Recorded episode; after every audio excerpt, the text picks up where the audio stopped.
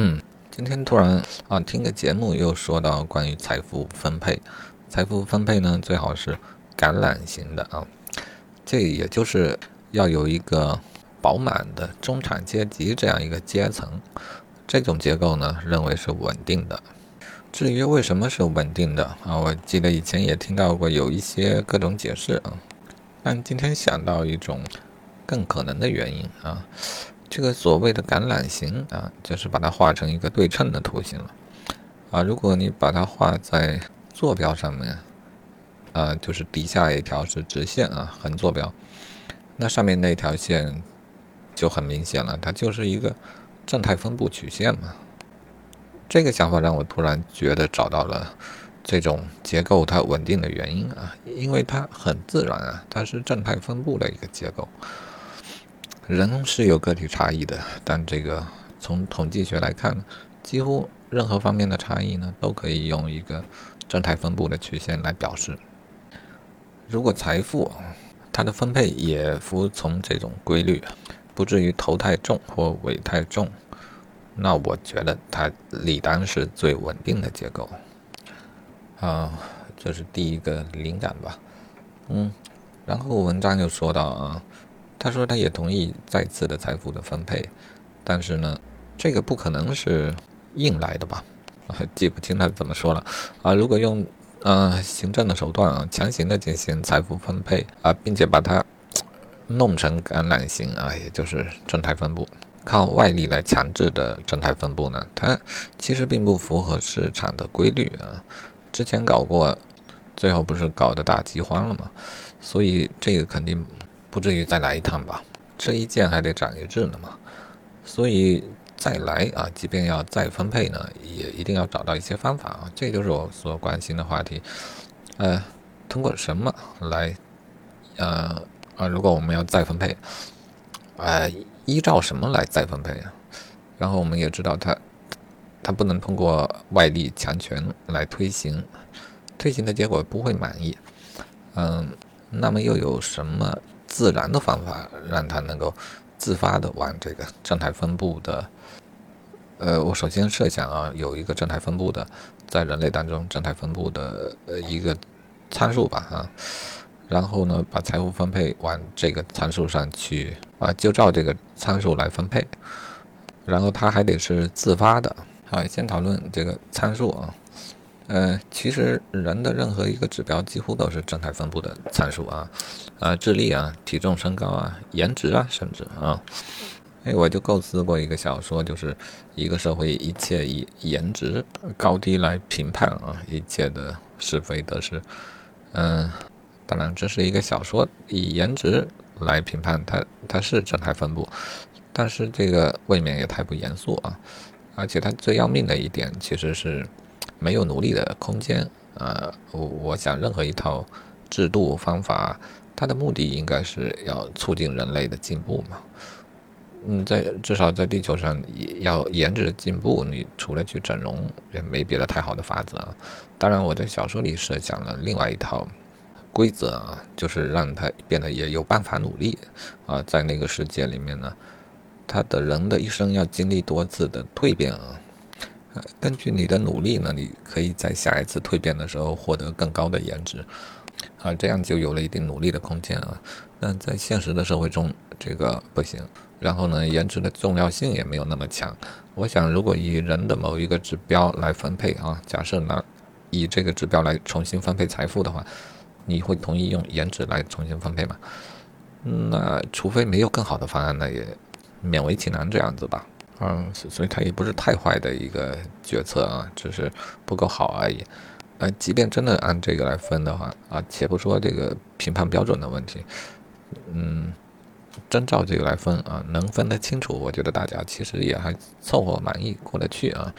也如果没有更好的方法的话啊，至少觉得这还公平一点。但我们肯定要找一些更好的指标。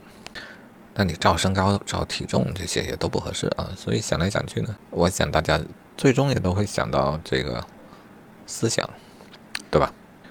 我是直觉上第一感觉就认为应当是思想啊，人当然有许多其他方面的价值啊，嗯，人可以干活呀，呃，可以怎么传传宗接代，甚至在死亡之后还有一点肥料的价值啊。但是这些价值，它肯定不是最高价值吧？啊，而且现在啊，体力的劳动越来越多的被取代，这种转变呢，我想，呃，是难以避免的。就像以前呢，我们还需要打猎，那现在打猎这行当就绝迹了。将来呢，体力活以及许多啊无脑的活儿也都要绝迹啊，这是肯定的。所以人最后是呢，连劳动力的价值都。没有了的时候啊，人类如果还能存在下去，还有理由存在下去，那我想也只能是思想的价值。好，下一个问题就是人的思想的价值呢？呃，如何评判它啊？这个其实无法评判它。我想对标的这个指标其实应该是思想被认可的程度啊。这个指标呢，它肯定有正态分布了。呃，正像我们看到呃所有的视频或者商品啊，它的销量那条曲线啊。啊，就是在描述长尾理论的时候那条曲线，啊，把它改造一下啊，纵纵坐标代表被接受的程度啊，横坐标啊不对，横坐标是被接受的程度，纵坐标是呃人数啊或者思想的个数，那它就也会是一条正态分布的曲线啊。这个没有严格证明，但基本不会错啊，所以就继续往下来。下一个问题是这个思想的价值或者说被他人认可。这个事情能否努力呢？这个事情肯定可以努力啊，但是呢，呃，得指出啊，如果现在当下啊，直接就开始把所有人的思想呃被认可的程度拿来画曲线，那它是很不公平的啊。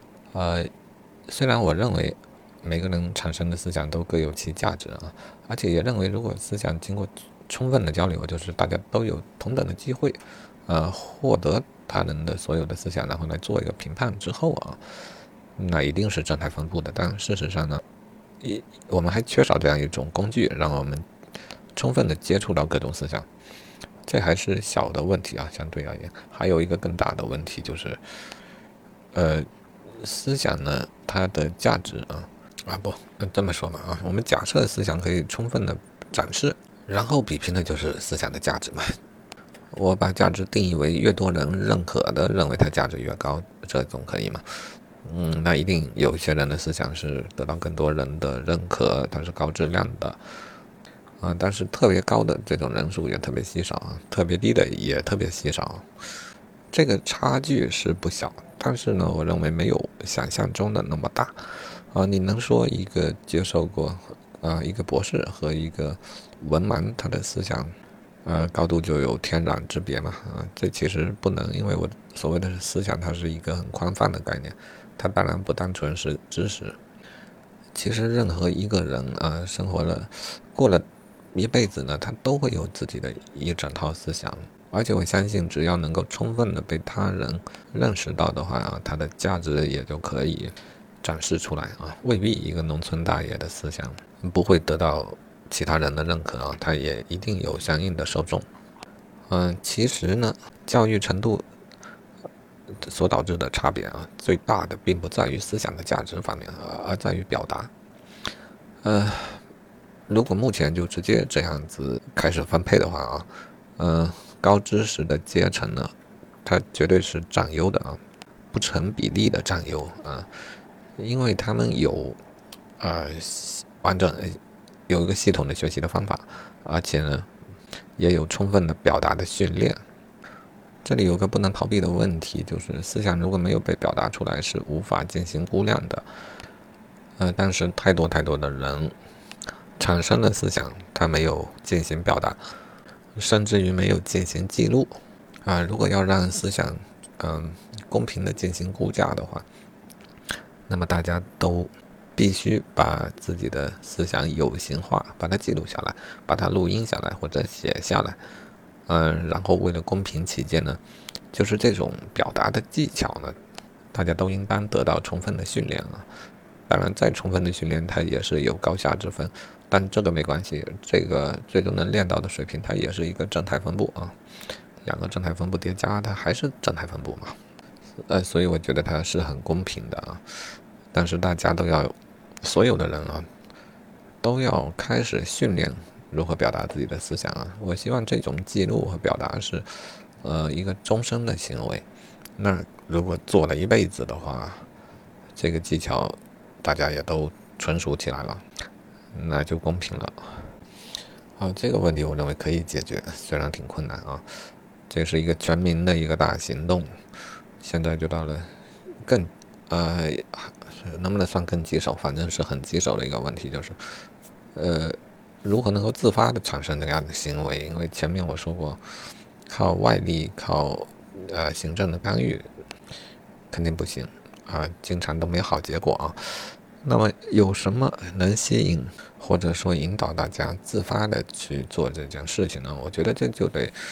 嗯，参考经济的规则啊，因为经济的规则，它确实就引发和促进大家，呃，对于提高生产力啊，呃，促进流通啊，资源分配啊，各个方面的事情都自发的，嗯，自发的向前推进了啊。呃，这其实就是之前我说过的思想经济那一套，我想它一定能解决问题的啊。但是按照今天的考虑呢？这个解决可能要，就是如果真正的可以以思想来做，嗯，第几次分配来着哈，来做分配的话，所有的人都得准备好，啊，相应的工具条件啊，各种环境啊，也都得相应的准备好，那个时候的分配才是最为公平的。所以我想，这是一个长期的过程啊，应该我这这辈子还达不到啊，所以我是没有机会看到了。呃，但是呢，如果大家都认同这样一套方法啊，也未尝不可能呃更早一些就开始进展了。毕竟呢，我觉得这是我能想象到的最为公平的一个分配的方案。思想经济和现有的经济呢，其实它并不矛盾，并不是说一个要取代另外一个，呃，而是在它的基础上生长起来。嗯，现有的经济它也不能消失啊，因为它有它的使命啊，它的特点。最早在啊产业资本的阶段，那这个经济的使命使命是比较明确的，那就是嗯什么财富啊、生产力啊诸如此类的。思想经济呢肯定不能取代这一块原有的经济啊，因为它也处理不了这个实践的问题。嗯，但是对。虚拟经济，我认为是一种啊，一种有一种有天生的竞争的关系啊。那该竞争也就竞争了吧，就把现有的经济划分成两个部分啊。一部分其实与行动有关的，这个还是依靠传统的经济的规则；另一部分与思想有关的，就应该交由思想经济这一套新的规则。思想经济啊，如果按我的计划能够落地之后呢？呃，其实，呃，每个人的财富分配，它就有了一个最低的保障嘛。啊，当然也不排除有极少数嘛，因为正正派分布曲线也是有一些特别低的点啊。极少数人靠思想分配得不到足够生活的一个财产，但这没有关系啊，因为还有啊啊，那么还有传统的经济这一块的支撑，也就是有干活呢，也都有钱啊。传统的经济，我这话觉得啊，它本来也是一套挺公平的一个规则，啊，多劳多得，少劳少得嘛，不劳不得。聪明一些的当老板，再多赚一些啊。原本运行起来呢，刚开始大家也认为是诶贼公平的一个事情啊，但后来就出现了一些比较聪明的人啊，聪明的人当了老板，他可能赚了更多的一些钱，这个呢也无可厚非啊，无非是这个比例上面。呃，他到底多赚多少呢？所以这个时候就开始对他是否公平有了一些担心啊。然后又出现了有钱的人啊，有钱的人他又更容易赚到钱，这就让我们对于公平性的担心呢又加剧了啊。到金融资本的出现了，虚拟经济的出现了啊，这一下子你连可以对标的东西都没有了啊。比方说原来。劳动啊，我把劳动量啊可以对标我能得到的东西，而现在啊几乎彻底是不能对标任何可理解的东西了，因此我们对它的公平性是大大的打了折扣。这种担心发展到现在呢，我想不光是我们担心，整个西方的社会其实也开始有不公平动荡的这种阴影存在了。好吧，那传统的经济是否要进行改造？那并不是我。考虑过的问题，我也不敢乱出主意啊。但是我觉得思想经济是一个非常有益的补充，而且它会占越来越高的地位啊，取代传统的经济都是可以期待的啊。当然不能替代啊，就是取代传统经济中啊比较虚拟的那部分啊，与思想有关的那一部分啊，这个应该是大势所趋吧。思想经济的公平性，呃，好吧，最后遗留的问题就是思想经济的公平性如何保证？我原本只是考虑到了这一点，那就是一个思想的价值呢，啊，它并不是由一个标准来判断的，而是由啊不同的个体去判断的，因此这个判断结果就是终局的结果，而且一个个体去获得另外一个个体的一个思想，呃，他。所得到的信息呢，就是这个思想本身啊，完整的这个思想，你都不用啊。比方说某个人只说好话大话啊，在他的表达里面，啊，他本人呢为人龌龊不堪，诸如此类，这个我们都没有必要担心，因为我们所评判的只是这一个思想。如果我们能获得一一个思想，也就是一句话或一段话，它的完整的内容啊，我是可以获得的。然后由我对它进行一个评判，我认为这整个过程完全是在我自己可以把控的范围之内的，所以我并不担心这里有什么超出我把控范围之外的东西啊。呀，我刚想讨论的是什么问题呢？或许还是指规则是否公平啊？是否每个人都认为规则是公平的啊？我想在付出劳动就有回报的这种规则之上呢？每个人对自己付出劳动的时间是可以评估的啊，然后他对回报就可以评估，那他就认为规则是公平的。那么现在呢，啊，对于思想的评价，我也认为完全是在我掌控的范围之内。我想，那他就也是公平的啊。这个我应该想讨论的就是这个问题吧。啊，好，今天先考虑到这里吧。